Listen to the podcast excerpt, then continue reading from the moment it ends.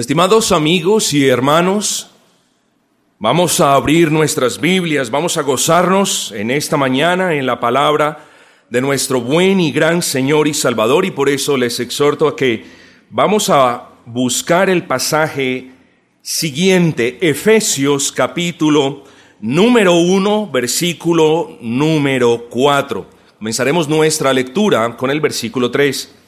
Dice la palabra de nuestro buen Dios y Señor, bendito sea el Dios y Padre de nuestro Señor Jesucristo, que nos bendijo con toda bendición espiritual en los lugares celestiales en Cristo, según nos escogió en Él, en Cristo, antes de la fundación del mundo, para que fuésemos santos y sin manchas delante de Él. El título que nosotros tenemos para este segundo sermón de esta serie sencillamente es Las riquezas del creyente en Cristo. Las riquezas del creyente en Cristo, notando que el título de nuestro primer sermón fue La identidad del creyente en Cristo. Hoy nos enfocaremos en las riquezas que tienen los creyentes en Cristo. Y para tal propósito, estimados amigos y hermanos, vamos a abordar eh, este tema de tres maneras, o más bien, excúsenme, en tres puntos. Primero vamos a dar un breve repaso, que no será un repaso exhaustivo, sino más bien será un repaso sucinto, un repaso superfluo, digámoslo así.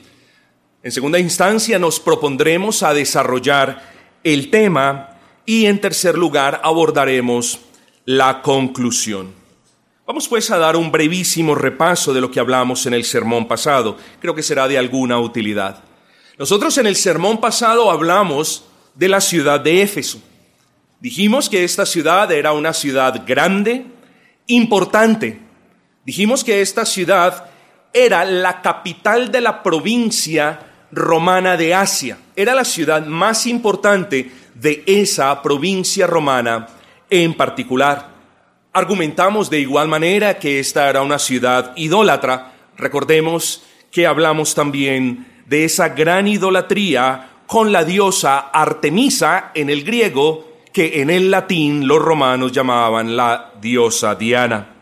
Al respecto de la iglesia de Éfeso, también argumentamos que fue construida, fue edificada en el segundo viaje misionero, en el, tercer, en el segundo viaje misionero y afirmada en el tercer viaje misionero.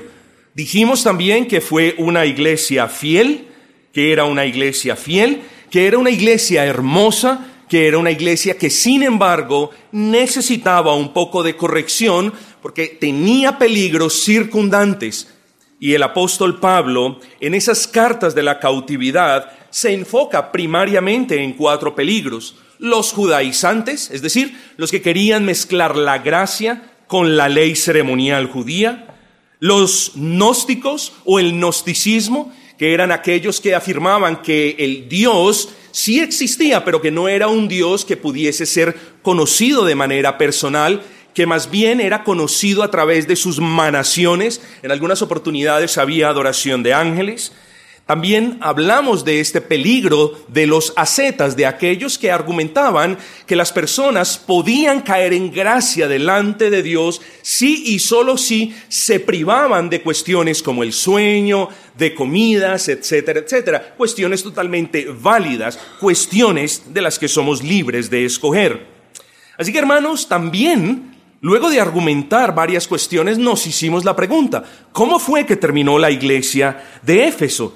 Bueno, estimados hermanos, eso lo recordamos por lo que nos dice Apocalipsis. Es verdad, hermanos, es verdad. Eran santos y fieles, pero eran santos y fieles que en alguna parte de su historia descuidaron su relación con Cristo y sufrieron ese gran mal al que nosotros le damos el nombre de enfriamiento espiritual. Era una iglesia hermosa, llena de santos y fieles, pero se descuidaron. Y yo creo que esto nos recuerda el cuidado que nosotros debemos tener, porque el que esté firme, mire que no caiga. Hablamos, estimados hermanos, de los verdaderos apóstoles, hablamos de la verdadera iglesia, del saludo apostólico, hablamos del Padre y del Hijo, dijimos que ambos subsisten en la misma esencia, hablamos de que son iguales en el sentido de que son ambos Dios y hablamos de que son diferentes en el sentido de que son diferentes personas. Definimos la palabra doxología también y les exhorté, hermanos, a considerar que nuestras vidas fueran una doxología o una adoración o un canto de exaltación en gratitud para con nuestro Señor.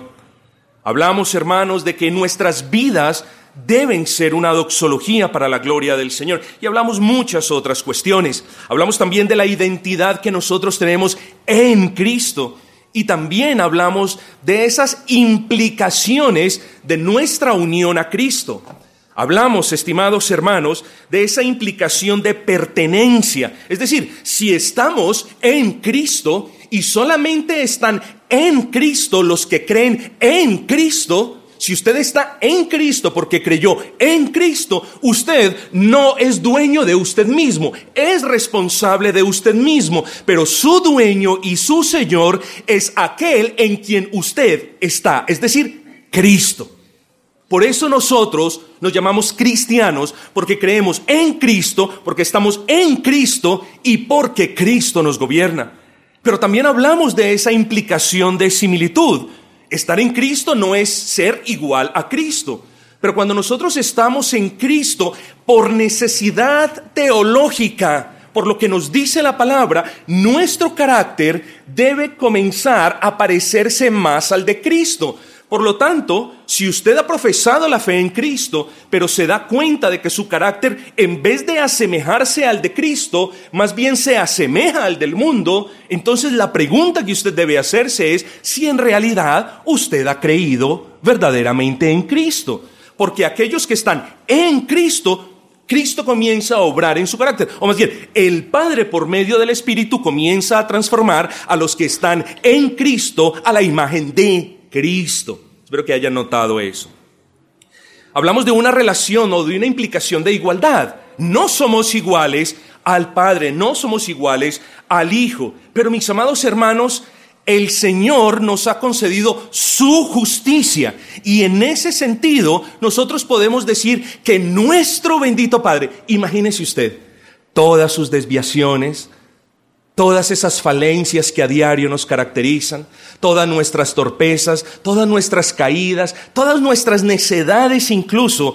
Hombre, yo no sé usted cómo se ve, pero yo me siento indigno de tener tanto amor, yo me siento indigno de tener tanta bendición, yo me siento indigno de ser llamado hijo de Dios, pero ahora me gozo en esa realidad. Pero mire el punto, nosotros los que estamos en Cristo, los que hemos creído en Cristo, el Padre nos ve con la justicia de Cristo. ¿Por qué? Porque cuando nosotros creemos en el Hijo, el Padre consigna a nuestro favor no un poco, no parte, no la mayoría, sino que consigna a su favor en su cuenta en bancarrota, en su cuenta en ceros, en saldo rojo, la justicia de Cristo. Y es en ese sentido que quienes estamos en Cristo, estimados hermanos, tenemos la justicia, la justicia de Cristo. Implica potencia. La palabra lo dice, apartados de Cristo no podemos hacer nada. Y también implica bendición. Es en ese aspecto, hermanos, en el que nos vamos a enfocar un poco en la mañana de hoy, en el aspecto de la bendición. Hermanos, la bendición que nosotros tenemos en Cristo, o opuesta de una manera más precisa, las bendiciones que el Padre nos da en Cristo son eso, son bendiciones, son grandes tesoros que no hemos buscado, porque si el Señor nos hubiese dejado, eh, en, la libertad de escoger, nosotros en nuestro estado natural siempre escogemos aquel que no es Cristo y siempre escogemos los, em, las antivirtudes del mundo y no hacer lo que el Señor nos manda hacer. Así que hermanos, Vamos a hablar ahora, después de haber hecho este brevísimo repaso, de esas riquezas que nosotros tenemos en Cristo. Vamos a hablar eh, de eso. Versículo número 3.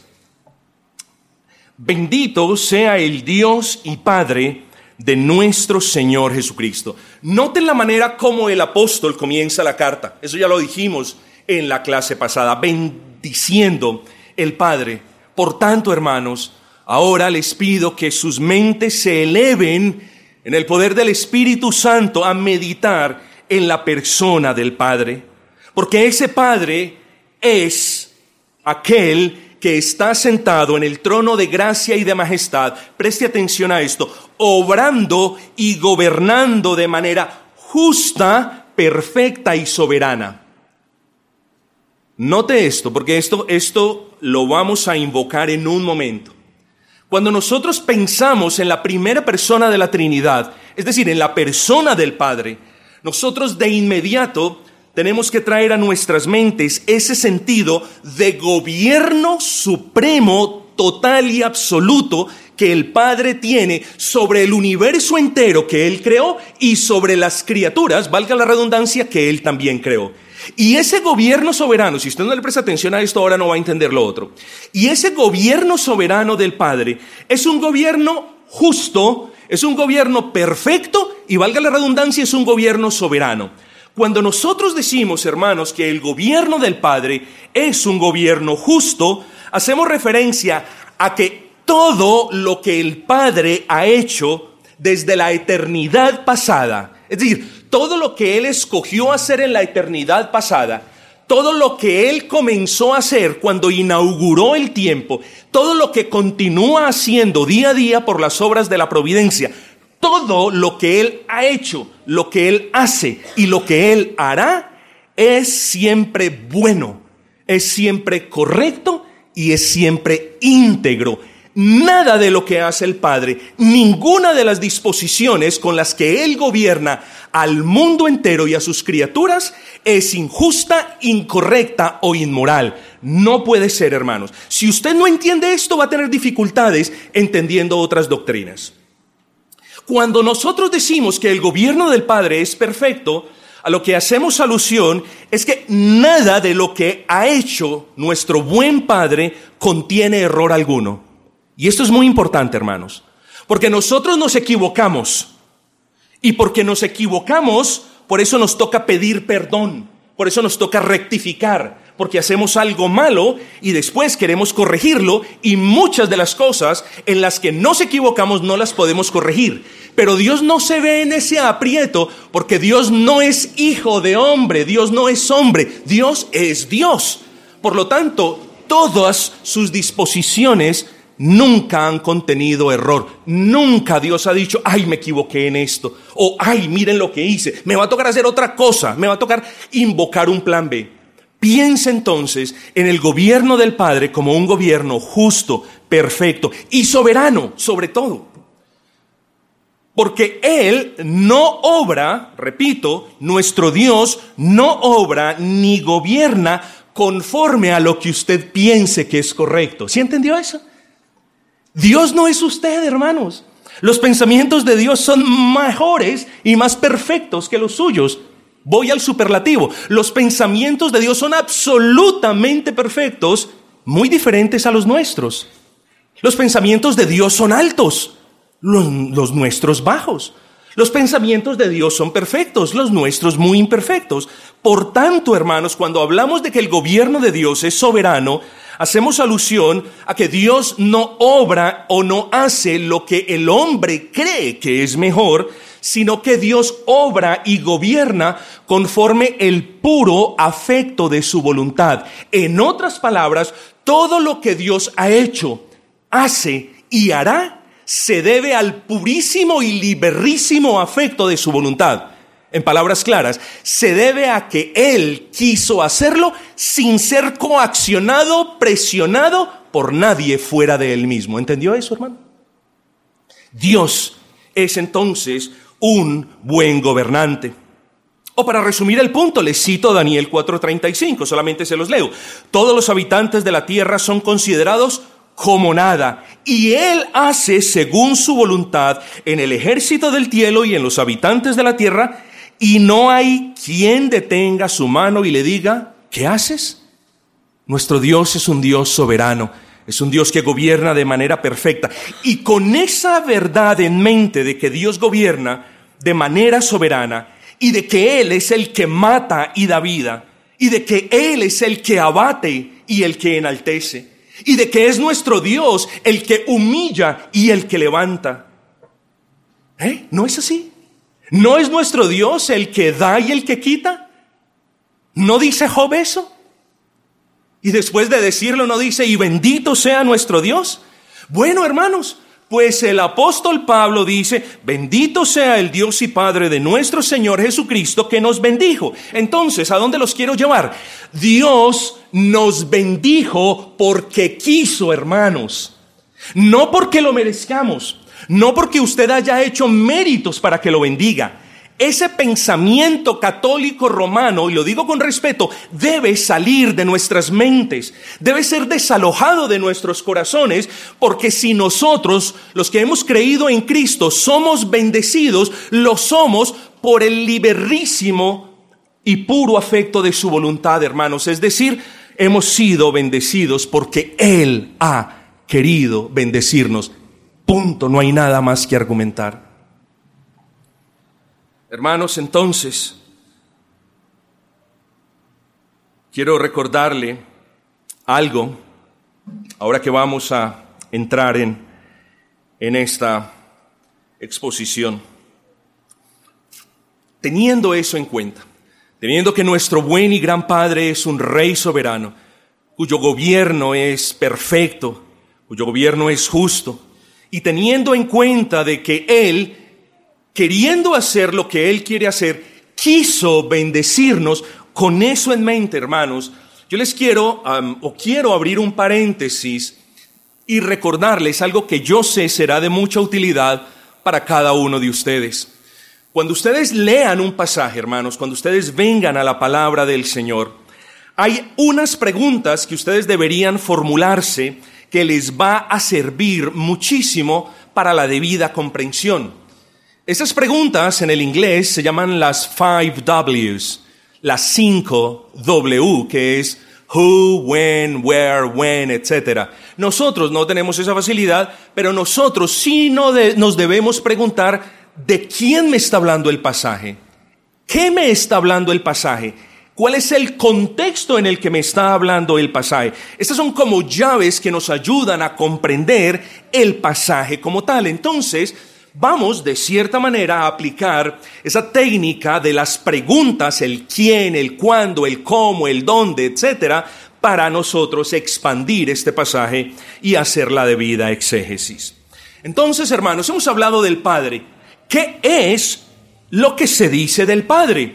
Preste atención, del Padre se dice que nos bendijo, hermanos. Eso en primer lugar se dice del Padre. Bendito sea el Dios y Padre de nuestro Señor Jesucristo, que nos bendijo. ¿Qué son las bendiciones? Hermanos, las bendiciones, cuando hablamos de bendiciones, hablamos de favores inmerecidos que Dios le concede a los suyos. Mucho cuidado. ¿Bendice Dios al impío? Estrictamente hablando, no. Dios concede algunos favores a los buenos y a los malos de manera general y a eso se le ha dado el nombre de gracia común. Ha sido disputado este término, no vamos a entrar en esos detalles, pero Dios en esa manera de verlo es bueno con los malos y con los buenos. No obstante, hermanos, cuando hablamos de bendiciones bíblicas, solamente podemos decir que las bendiciones bíblicas manan del Padre hacia sus escogidos, hacia sus hijos. Entonces bendiciones son favores inmerecidos. Cuando yo hablo de algo inmerecido, hablo de gracia. Las bendiciones son favores inmerecidos que Dios le concede a su pueblo. O si lo quiere expresar de esa manera, véalo de esta manera.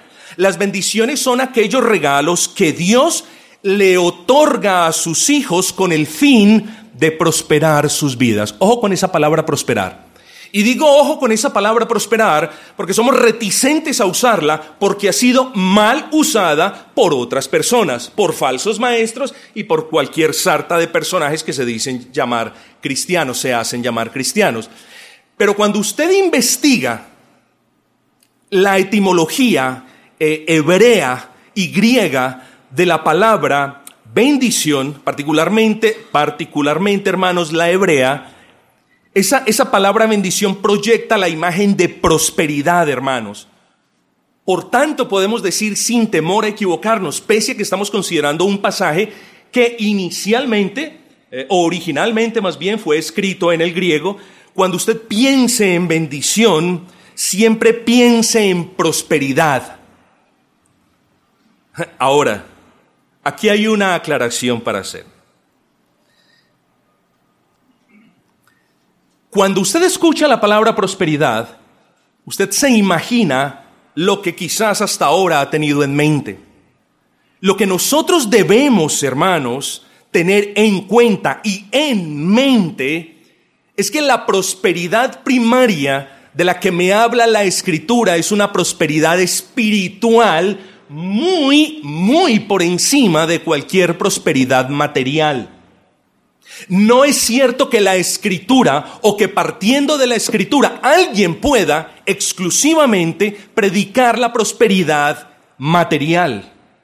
Ya nos vamos a dar cuenta de que Dios nos prospera, pero principalmente Él nos bendice es con bendiciones, lo que nos dice la palabra, con bendiciones de índole espiritual. Es cierto, él nos prospera, Él nos provee, Él suple las necesidades. ¿Quién puede argumentar en contra de esa verdad? Es cierto eso, pero principal, primariamente, hermanos, Dios nos bendijo en Cristo, no para ser prósperos materialmente, sino para ser prósperos espiritualmente. ¿Por qué? Porque eso me dice el versículo 3. Bendito, alabado sea el Dios y Padre de nuestro Señor Jesucristo, ojo, que nos bendijo con toda bendición espiritual. Pudo haber dicho material, no lo dijo, dijo espiritual. Y esa es la verdad, hermanos. ¿Y por qué espiritualmente? Piensen esto. Y aquí es cuando usted debe ser consciente de lo inmensamente rico que usted como creyente es. Si usted está triste porque no es rico de manera material, usted es una persona que no es consciente de lo rico que usted es de una manera espiritual. Piensen esto. ¿No es mucha riqueza para usted la bendición de haber sido amado por Dios? ¿Alcanza usted a dimensionar que el Dios vivo, santo y omnipotente se fijó en usted para amarlo a usted? Hay veces las personas están más pendientes de la prosperidad, si tienen una cosa o la otra, que del amor de Dios con el que los amó y con el que los eligió para bendecirlos. Hay veces las personas se entristecen porque no tienen una cosa o la otra, pero deberían estar tristes porque no comprenden la magnitud del amor de Dios para con ellos. Y eso es lo que sucede a menudo con el creyente. El creyente falla miserablemente en comprender, al menos en discernir un poco, la envergadura del amor de Dios para con ellos. Eso es una bendición. Que Dios nos haya amado es una inmensa bendición que no merecemos. Eso en sí solo nos hace personas ricas, hermanos. Pero las bendiciones no terminan ahí. Dios nos ha escogido. Esa es otra bendición que usted tiene. Es una bendición espiritual. Dios nos ha escogido porque como lo argumentaba ahora, si Él hubiese permitido que nosotros lo hubiésemos escogido a Él, nosotros nunca lo haríamos porque nos deleitaba más el mundo y nos deleitaban más los placeres del mundo que cualquier otra cosa. Eso es una bendición. Siéntete bendecido de que Dios, sin que tú lo merecieras, te haya escogido para darte en Cristo todas las bendiciones que te ha dado. ¿Es eso poco? Si es poco, entonces, ¿qué de esta otra bendición? Dios te ha perdonado. No solamente te ha elegido, no solamente te ha amado, sino que te ha perdonado. Y no por algo que tú hicieras, Porque lo único que tú has hecho hasta el día de tu conversión es ofender al Dios vivo y es amontonar ira para el día de la ira. Pero Dios no ha querido castigarte. Dios te amó y te escogió en amor y te escogió para perdonarte. Esa es una gran bendición. Usted Usted ha sido hecho de nuevo, ha sido hecho una nueva criatura. Usted es hijo de Dios, eso es una gran bendición. Los hijos de Dios cuentan con bendiciones que ninguna otra persona que no pertenezca a la familia de Dios tiene. No es que nosotros nos creamos más. Nosotros, siendo conscientes de que somos menos, estamos muy agradecidos porque Dios nos ha dado más de lo que merecemos, hermanos. Somos hijos del Altísimo. Tenemos acceso al trono de gracia. Somos hijos del Altísimo. ¿No es una gran bendición que nosotros por el Espíritu podamos clamar, Abba Padre? Así que, hermano, cuente sus bendiciones. No cuente de manera miserable lo que le hace falta aquí y allá cuente sus bendiciones, agradezca por las bendiciones espirituales que el Padre le ha dado en Cristo. Y si usted es un poquito más sensato, usted va a llegar a la conclusión de que usted es infinitamente rico en Cristo. Hombre, materialmente usted ha recibido bendiciones, Él le ha provisto, Él le ha protegido. ¿Ok? Pero continuemos, hermanos. Miren lo hermoso del texto. Ojo con esto. Dice, bendito sea el Dios y Padre de nuestro Señor Jesucristo. Hemos hablado del Dios y Padre de nuestro Señor Jesucristo, ¿cierto? Luego hemos dicho que Él de manera soberana, que dice, nos bendijo. Eso también lo hemos dicho. Ahora hagámonos la pregunta, hermanos. ¿Cuánto nos bendijo el Padre? ¿Cuánto? Porque puede que nos haya bendecido poco, ¿eh? ¿Cuánto nos bendijo el Padre? Que el texto mismo sea el que nos responda. Dice, que nos bendijo con toda bendición espiritual. Note que no es una ni son dos las bendiciones que los creyentes reciben del Padre. Note que tampoco son algunas bendiciones, no son muchas bendiciones y note que tampoco somos bendecidos con la mayoría de las bendiciones. El texto es claro. Hemos sido bendecidos de manera abundante y liberal. ¿Cómo lo puede determinar usted?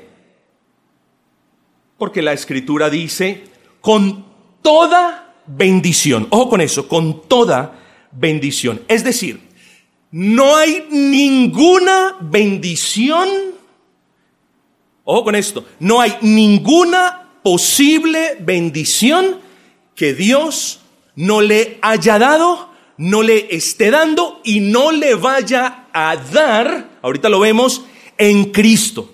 No hay ninguna bendición que Dios vaya a guardar y no le vaya a dar a usted en Cristo.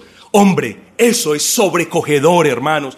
Porque cuando nuestros hijos no se portan bien, nosotros les retenemos algunas cuestiones. Les decimos, le doy esto, pero no le doy lo demás hasta que no se porte bien. Mas nosotros, hermanos, sabemos que en medio de nuestras torpezas Dios nos ama y Él juró por sí mismo darnos no una ni dos, como ya lo dijimos, sino toda posible bendición que exista es nuestra gracias a Cristo.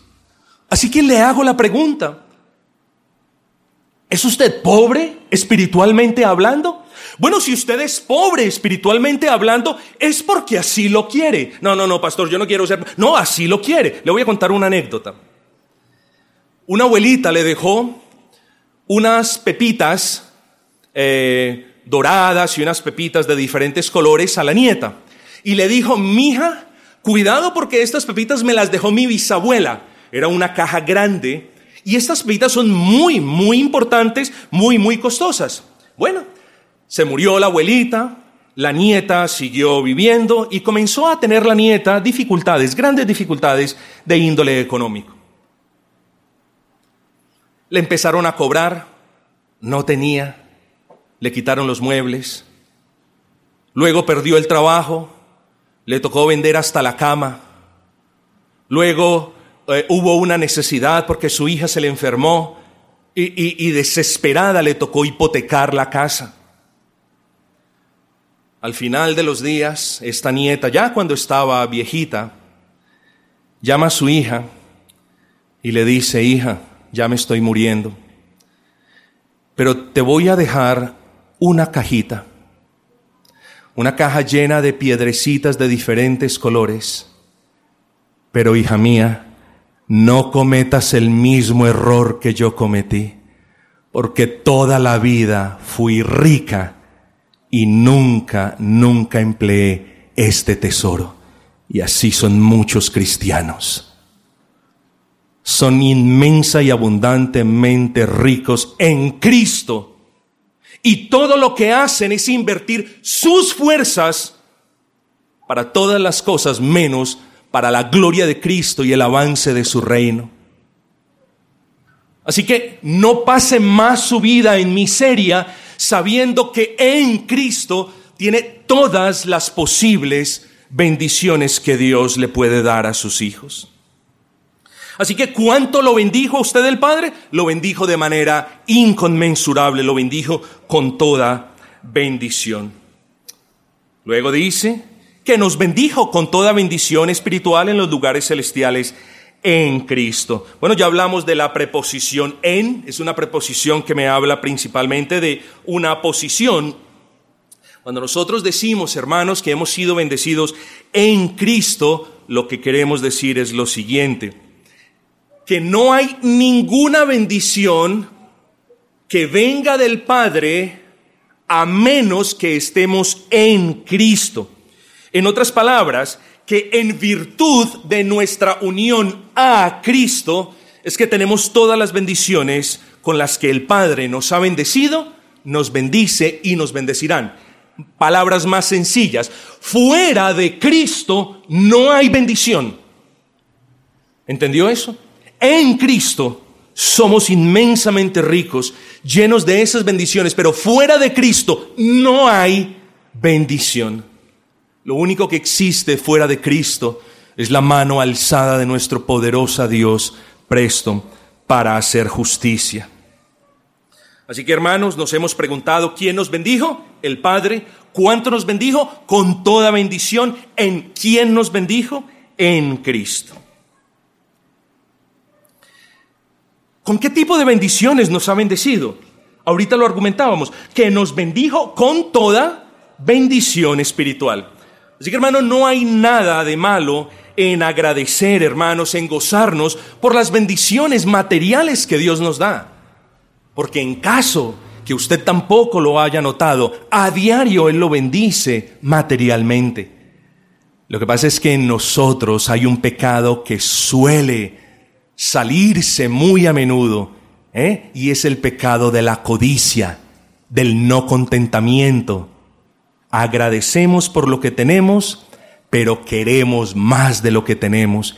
Y eso lleva a muchos a trabajar más. Y no es que trabajar sea malo, trabajar es bueno. Con el trabajo honramos a Dios. El punto es que el exceso de trabajo nos aparta de la iglesia, nos aparta de Cristo, drena nuestras fuerzas y ahí es cuando uno se pregunta, ¿dónde está la bendición que Dios le dio? Y ahí es cuando uno se responde, la bendición sí fue dada por Dios, pero el hombre destruye esas bendiciones y la convierte en maldición para su alma. Cuando el hombre toma una bendición, como lo es el trabajo, y se esclaviza de ese trabajo, ahí es cuando decimos que el hombre tiene la perversa capacidad de convertir algo bueno en algo muy malo para su alma. Pero continuemos, hermanos. Versículo número 4 dice, según nos escogió. ¿Quién nos escogió? El Padre. Usted entiende, entiende eso. Dice, según nos escogió en Él, en Cristo, antes de la fundación del mundo, para que fuésemos santos y sin manchas delante de Él. Ojo con esto porque esto es muy importante, hermanos. ¿Por qué es importante? Porque sin la elección no es posible hablar de bendiciones. Entienda eso. Sin la elección soberana de Dios no es posible hablar de bendiciones, Porque es cierto que Dios nos, nos bendice, pero nos bendice partiendo de la elección soberana. Así que primero, hermanos, enfoquémonos en esa elección. Y cuando nosotros hablamos de elección, ojo con esto, no podemos, al menos el creyente, no hace referencia a un acto injusto de Dios. Ahora sí, vuelvo e invoco lo que expliqué anteriormente. Dijimos que Dios es santo, justo y bueno y que de igual manera su gobierno es santo, justo, bueno y soberano. Pues bien, hermanos, puede que usted no entienda la elección, ¿eh? Pero aun si una persona no la entiende, no puede nunca decir que es un acto injusto de Dios. Piensen esto. Usted hace elecciones todo el tiempo. Yo no quiero meterme en el siguiente lío y no quiero poner a ninguna madre en contra de ningún hijo. Pero muy difícilmente una madre dice, yo quiero a mis hijos por igual. Ella siempre te va a decir, yo quiero a mis hijos por igual. Pero hay una inclinación siempre de la madre por alguno de los hijos. Y la madre, y la madre que sea honesta lo va a reconocer. Eso en cierta manera es un poco de injusticia. ¿Eh? Cuando usted elige comer en un restaurante que es deshonesto pero que cocina rico, ¿eh? por encima de comer en un restaurante cuyos dueños son muy honestos, pero que no cocinan tan bueno, en cierta manera usted está haciendo una acepción, está cometiendo una injusticia. Cuando usted decide darle, porque le queda más fácil un trozo de pan al habitante de la calle que está en una esquina, ¿eh? y no al habitante de la calle que está en otra parte de la ciudad, en cierta manera, usted sabiéndolo, comete una injusticia. ¿Por qué? Porque quien en realidad lo necesita no es el que le queda más cerca, sino el que le queda más lejos, el que está pasando mayor necesidad. Así que antes de verse tentado a pensar que Dios es injusto porque escogió a algunos, piense en primera instancia lo injusto que usted es muchas veces eligiendo cuestiones. Pues bien, el problema de pensar que Dios es como usted y que tiene que obrar, como a usted le parece es un problema muy grande. Y es un problema que a menudo lleva a muchas personas a pensar que las elecciones de Dios son injustas cuando no sucede lo que usted quiere que suceda. ¿eh? Las personas piensan, no, es que esto no puede ser así, esto de la elección no puede ser de esta manera. Entonces el argumento es, pero ¿por qué piensa usted así? Y no le dicen porque la palabra dice, dicen, porque es que, ¿cómo es posible que Dios haga esto y no lo otro? Eh? Ese es el punto. Y ahí hay injusticia de parte de quien así piensa. Ninguno de nosotros tiene ni el conocimiento de todas las cosas, ninguno de nosotros conoce los corazones de los demás, ni la sabiduría para siempre obrar justamente. Y además de todo, en todos nosotros habita, los que hemos creído en Cristo, habita ese remanente de pecado. Y así y todo, algunas personas persisten en creer que no es justo que Dios haya elegido a algunas personas como vasijas de honra y haya elegido a otras personas como vasijas de deshonra. Algunas personas quieren que Dios escoja a todos y que les dé las mismas oportunidades a todos. ¿Y qué es lo que dice la palabra? ¿Podrá alguno de nosotros aconsejar al Altísimo? Piensen eso. ¿Es su pensamiento y su juicio mayor que el del Altísimo? ¿Es lo que usted cree más perfecto que lo que el Altísimo decidió en la eternidad pasada, comience por ahí, porque si comienza por ahí, se va a dar cuenta de que usted es nadie para aconsejar o sugerirle a Dios qué hacer, cómo hacerlo y cuándo hacerlo. El hombre no fue diseñado para que le aconseje a Dios, sino para que se sujete bajo la poderosa mano de Él. Así que, estimados hermanos, la elección es una doctrina que emana del carácter soberano de Dios. Es decir, la elección es el acto mismo por el cual Él decide amar a ciertas personas para reconciliarse con ellas, para perdonarlas y para salvarlas, no basado en nada de lo que hay, de lo que exista fuera de Él, sino basado, como lo dijimos ahora, en el liberísimo y purísimo afecto de su voluntad. En palabras más sencillas, la elección es el acto soberano de Dios por el que Él decide poner su amor infinito y lleno de gracia sobre algunos para reconciliarse con ellos. Esa es la elección. Y la elección deja por fuera todo lo que el hombre pueda hacer. Y la elección también, dicho sea de paso, no es Dios sabiendo lo que van a hacer los hombres en el futuro, porque en ese momento nuestro Dios deja de ser un Dios soberano. Porque si Dios salva por el mero conocimiento de lo que va a suceder en el futuro, luego lo que va a suceder en el futuro es lo que tiene el poder para determinar y no Dios. ¿Entendieron eso? Por tanto, estimados hermanos, por tanto, la elección es un acto soberano por medio del cual o por el cual Él decide amar a muchas personas para reconciliarse con esas personas mediante su Hijo nuestro Señor Jesucristo. La elección es Dios no teniendo que salvar a estos pocos por lo que estos pocos hagan o digan. La elección es Dios escogiendo en mera gracia e infinito amor a multitudes de pecadores para salvarlos y reconciliarlos con Él.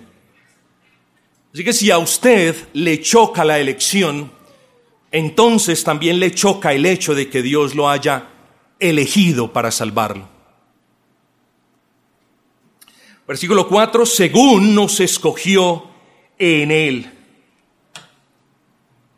De hecho, si usted cree que hay injusticia en la elección, Usted está luchando inútilmente contra lo que Dios enseña en su palabra. Porque el Espíritu Santo formula una pregunta retórica, es decir, una pregunta en cuya misma pregunta está la respuesta. Y hablando de la elección y de la reprobación, no podemos invocar un capítulo más glorioso que Romanos 9. ¿eh? Y particularmente el versículo 14 dice, ¿qué pues diremos? que hay injusticia en Dios porque amó a Jacob y aborreció a Esaú? Hermanos, ¿no dijo Dios por medio de Moisés en Éxodo 33, 19, yo tendré misericordia del que tendré misericordia? ¿No entendemos nosotros que Dios es misericordioso para con quien quiere ser misericordioso? Solamente un pensamiento humanista nos lleva a pensar que Dios tiene que ser misericordioso y tiene que tener gracia para con todos de la misma manera. No, es un pensamiento humanista. El pensamiento bíblico es el pensamiento que adora a un Dios soberano, que adora un Dios que si a Él le escogió, si a Él le plació amar a Jacob y aborrecer a Esaú, nosotros hermanos, ¿qué es lo que vamos a refutarle? ¿Qué es lo que vamos a aconsejarle? Nosotros más bien decimos, bendito sea el nombre del Señor. Ese bendito Dios, hermanos, es un Dios soberano que dispensa gracia y misericordia como a Él bien le pareció. ¿Y quién entre nosotros podrá decir, es injusto que así haya procedido? Más bien debería haber más humildad y decir, no entiendo esa doctrina, Señor, ilumina mi entendimiento, abre mi mente, no la entiendo. Pero tenga cuidado usted de que por no entender una doctrina usted esté blasfemando del buen nombre de Dios. En realidad, qué preocupación siento por aquellos que no entienden la elección. El que dice que la elección soberana de Dios es una invención calvinista, poco conoce la palabra de Dios y me temo que muy probablemente poco conozca el Dios de la palabra. Pero además de esa preocupación, hermanos, siento tristeza por aquellos que no glorifican a Dios por esa soberana elección. ¿Eh? ¿Acaso no es digno nuestro Dios de que le glorifiquemos por esa elección? Claro, hermanos. Y lo hemos dicho y esta es la tercera vez. Si Dios no nos hubiese elegido, ojo con esto, no puedo decir que lo más probable es que yo tampoco hubiera elegido a Dios. No puedo decir eso. Lo que sí tengo que decir es esto, que si Dios no me hubiese amado y no me hubiese elegido, yo muy ciertísimamente jamás hubiese venido a Cristo. Por tanto, si usted ha creído en Cristo, ¿eh? Si usted ha creído en Cristo, siéntase bendecido porque Dios lo eligió y prueba de esa elección es que usted ha creído en el nombre del unigénito Hijo de Dios. Y prueba de esa elección es que usted ha venido arrepentido delante de Él. Y prueba de esa elección es que usted está viviendo conforme la palabra. Así que, si usted dice, ¿y cómo yo sé si he sido elegido? Muy bien, yo no se lo puedo decir. Solamente le voy a decir el nombre de la persona que le puede decir si usted ha sido elegido o si no ha sido elegido. ¿Sabe cuál es el nombre de esa persona? Usted mismo. Porque solamente cuando usted viene a Cristo y solamente cuando Él obra en usted, ahí se puede dar cuenta usted, por ese sentimiento, por esa convicción de perdón que Él le da, que usted fue elegido para venir a Él y que ahora goza de la certeza de la salvación. Así que no se haga la pregunta, ¿y cómo yo sé si soy elegido? Más bien, venga a Cristo. Porque todos los que vienen a Cristo con un corazón contrito y humillado, a ellos se les dará perdón. Y ahí, cuando usted se sienta perdonado, ahí podrá responder la pregunta, sí, yo he sido elegido para salvación. Por tanto, todos los que hemos venido a Cristo y los que tenemos esa certeza de la salvación y los que por su gracia estamos andando como Cristo, hoy podemos darle gloria al Padre por esa elección soberana. Hermanos, Dios nos miró en Cristo y nos eligió en Cristo. Y lo hizo no por lo que hacemos, sino por lo que Cristo hizo. Y lo hizo no por quienes somos, sino por lo que Cristo es. Así que la elección es un acto supremo de amor divino, de amor inmerecido. Y si somos honestos, tendremos que aceptar prontamente que ninguno de nosotros mereció haber sido amado, mereció haber sido elegido, sino que por el contrario, todos merecíamos ser condenados. Y si es que hoy, hermanos, podemos decir, Abba Padre, es por esa bendita elección. Así que demos gracias al Señor por tantas bendiciones y por toda la riqueza que tenemos en Cristo. Prosigamos con otra pregunta que es muy importante, hermanos. Versículo número 4. Según nos escogió en Cristo, ojo con esto, antes de la fundación del mundo. ¿Cuál es la pregunta? La pregunta es, ¿cuándo nos escogió?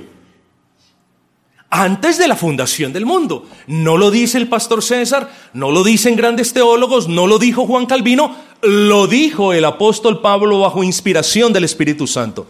¿Cuándo nos escogió? Antes de la fundación del mundo. Aquí tenemos, hermanos, que hablar em, de una cuestión. Quiero que nos hagamos una pregunta y lo hago de manera rápida porque el tiempo se me terminó por completo. Hagámonos esta pregunta, hermanos. Nosotros nacemos en enemistad con Dios, ¿no es así? Así es. La escritura nos dice que nosotros nacemos y vivimos alejados o apartados de la ciudadanía de la verdadera Israel. Así dice la palabra, ¿no es así? Entonces, hermanos, podemos decir, incluso sabiendo eso, podemos hablar de la elección como una bendición de Dios Hermanos, tenemos que hablar de la elección como una bendición de Dios. Puede, escucha esto, puede que nosotros no hayamos sido conscientes hasta el momento en el que, como se los expliqué hace un momento, venimos a Cristo y somos perdonados por el Padre y tenemos comunión con Cristo y somos adoptados en la familia de Cristo. Puede que hasta ese momento no hayamos sido muy conscientes de las bendiciones, pero en realidad, teológicamente hablando, hay una bendición para nosotros desde antes de la fundación del universo, desde antes que tú nacieras, desde antes que Colombia fuese, desde antes que el mundo fuese, hay o hubo una bendición allí de Dios para ti. Así que la primera bendición es la bendición de la elección. Como Dios, sin que tú lo merezcas, cómo Dios, viendo el odio, viendo el repudio tuyo por Él y por su palabra en el correr de los tiempos, cómo Él decidió amarte cuando tú lo aborrecías, cómo Él decidió aborrecerte, eh, cómo Él decidió amarte cuando tú aborrecías su palabra. Hermanos, antes de la fundación del mundo, allí había una bendición para nosotros. Y luego, ojo con esto, antes de venir a Cristo, también hubo una bendición para nosotros. Y es la bendición de la regeneración. Porque sin la regeneración no podemos venir a Cristo. Y la regeneración no es la justificación. La regeneración precede la justificación. Yo no puedo equiparar la regeneración con la justificación o con la salvación como lo hacen muchos. No podemos hablar tampoco de una línea cronológica de tiempo en el sentido estricto de la palabra, pero la regeneración es la bendición soberana de Dios por medio de la cual da vida a nuestro espíritu que estaba muerto en delitos y pecados. Y esa bendición la tenemos antes de la bendición del perdón de pecados. Entonces mire cómo la bendición soberana de Dios lo ha estado, digámoslo así, persiguiendo desde antes de la fundación del universo. Allí estaba la bendición de la elección. Y usted nació y nació en enemistad con Dios y nació contrariando a Dios y ofendiendo a Dios. Y fueron pasando los años y esa rebeldía se puso más grande. Pero un día, conforme al decreto de la elección, Dios le da otra bendición y regenera su espíritu, le da vida a su espíritu. Pero después de eso, viene la lluvia de bendiciones. Justificación es una bendición. Y todos los demás elementos del ordo salutis o del orden de la salvación son bendiciones del Padre para con usted en el Hijo. Pero aún, pese a todas las bendiciones que usted tiene ahora, aún faltan más bendiciones. Viene una bendición, viene una bendición cuando usted, si usted ha creído en Cristo, cuando usted muera en Cristo. Y es la bendición de no tener más este cuerpo de muerte. Y luego viene la consumación de la bendición, que es la glorificación, que es cuando usted es perfeccionado en cuerpo y en alma. Pero ahí no terminan las bendiciones, hermanos, porque habrán bendiciones en los cielos de las que yo no puedo hablar porque no las conozco. Tú fuiste, sin merecerlo, escogido para ser bendecido. Siempre has sido bendecido. Lo que pasa es que has sido un desagradecido con el Dios que te ha bendecido. Versículo 4, según nos escogió en Cristo, cuando antes de la fundación del mundo. ¿Para qué nos escogió? Esa es la otra pregunta. ¿Para qué nos escogió? Ah, mis amados hermanos, nos escogió Versículo 3, aquí están las respuestas. Nos escogió para bendecirnos. Versículo 4, nos escogió para elegirnos para salvación. Versículo 5, nos escogió para ser adoptados hijos suyos. Versículo 6, nos escogió para alabanza de la gloria de su gracia. Estimados hermanos, eso no es causa de que estemos infinitamente agradecidos con nuestro buen Dios. Yo creo que sí. Somos infinitamente ricos en Cristo. Nuestras riquezas están en los cielos y aún en su infinita bondad, Él ha permitido que nos gocemos aquí en la tierra con esas riquezas. No vivamos más de manera miserable sabiendo que en Cristo somos ricos y sabiendo que las riquezas de su gracia habitan en nuestros corazones, no vivamos más en miseria. Por el contrario, que siendo sabios, hagamos una buena inversión de todas esas bendiciones para la gloria de nuestro Dios. Noten lo que dice el versículo 5. En amor habiéndonos predestinado. Pregunta, ¿es la predestinación lo mismo que la elección? Bueno, hermanos, aquí voy a abrir un paréntesis y con esto ya termino. La mayoría de teólogos dicen sí es lo mismo. Otros teólogos dicen si hay alguna diferencia, no es una diferencia que brote de la escritura, sino es una diferencia del cómo nosotros lo percibimos. Y si es que podemos hablar de esto, piensen esto, hermanos. La predestinación, predestinación, es la ordenación soberana del destino de todas las cosas y personas. Piensa en la predestinación como el conjunto más grande. La predestinación, y de eso vamos a hablar la próxima semana, la predestinación es la ordenación previa hecha por Dios de manera soberana al respecto del futuro de las cosas o de las personas. Eso es predestinación. ¿Qué es elección? La elección es un subconjunto de esa predestinación. ¿eh? Y la elección me habla de la escogencia para salvación de aquellos predestinados para vida. Así que en cierta manera la predestinación es como una categoría amplia y la elección es como un subconjunto de esa categoría. Este es un paréntesis teológico para que usted lo entienda. Sin embargo, le recomiendo lo siguiente.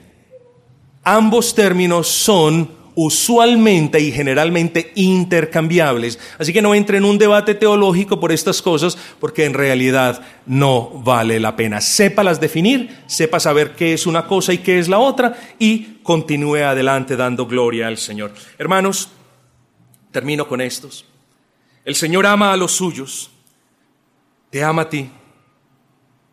Y puede que tú no te sientas amado por un hijo, o puede que la mujer no se sienta amada, lamentablemente, por su esposo, y esto es una tragedia. Pero por eso Dios nos enseña a lo largo y ancho de su bendita Biblia que somos amados por Dios. Y ese amor que Dios nos da es suficiente para disolver y para diluir cualquier desamor que nosotros recibamos de un pariente, de un amigo, de un familiar o lamentablemente incluso de un hermano. Ese amor de Dios no es grande. El amor de Dios es infinito que nosotros no podemos medir, hermanos. Y el amor de Dios para contigo, que has creído en su Hijo unigénito, es no solamente infinito, sino que es eterno. Siempre Dios te ha amado y siempre Dios te amará. Y eso, hermanos, debe arrugar nuestros corazones en gratitud. Y eso, mis amados hermanos, nos debe hacer caer en la cuenta de que no amamos a Dios lo suficiente. Y eso nos debería avergonzar. No porque Dios nos demande que lo tengamos que amar en la misma magnitud con la que Él nos ama, sino porque en realidad, aun cuando caemos en la cuenta de ese amor de Dios que nos escogió, que nos predestinó para vida, que nos bendijo con todas las bendiciones en Cristo, aún así nosotros tenemos problemas con la obediencia. Y la obediencia es la manera dispuesta por el Señor para manifestar nuestro amor por Él. Quiera el Señor entonces bendecirnos al haber considerado la magnitud de todas las bendiciones que Dios nos ha concedido por el mero afecto de su voluntad. Dios es bueno, hermanos, grande y misericordioso y solamente nuestro Dios nos pudo haber bendecido como lo ha hecho. Pidámosle al Señor que nosotros, movidos por su Espíritu, podamos responder de una manera honrosa ante tan infinito amor.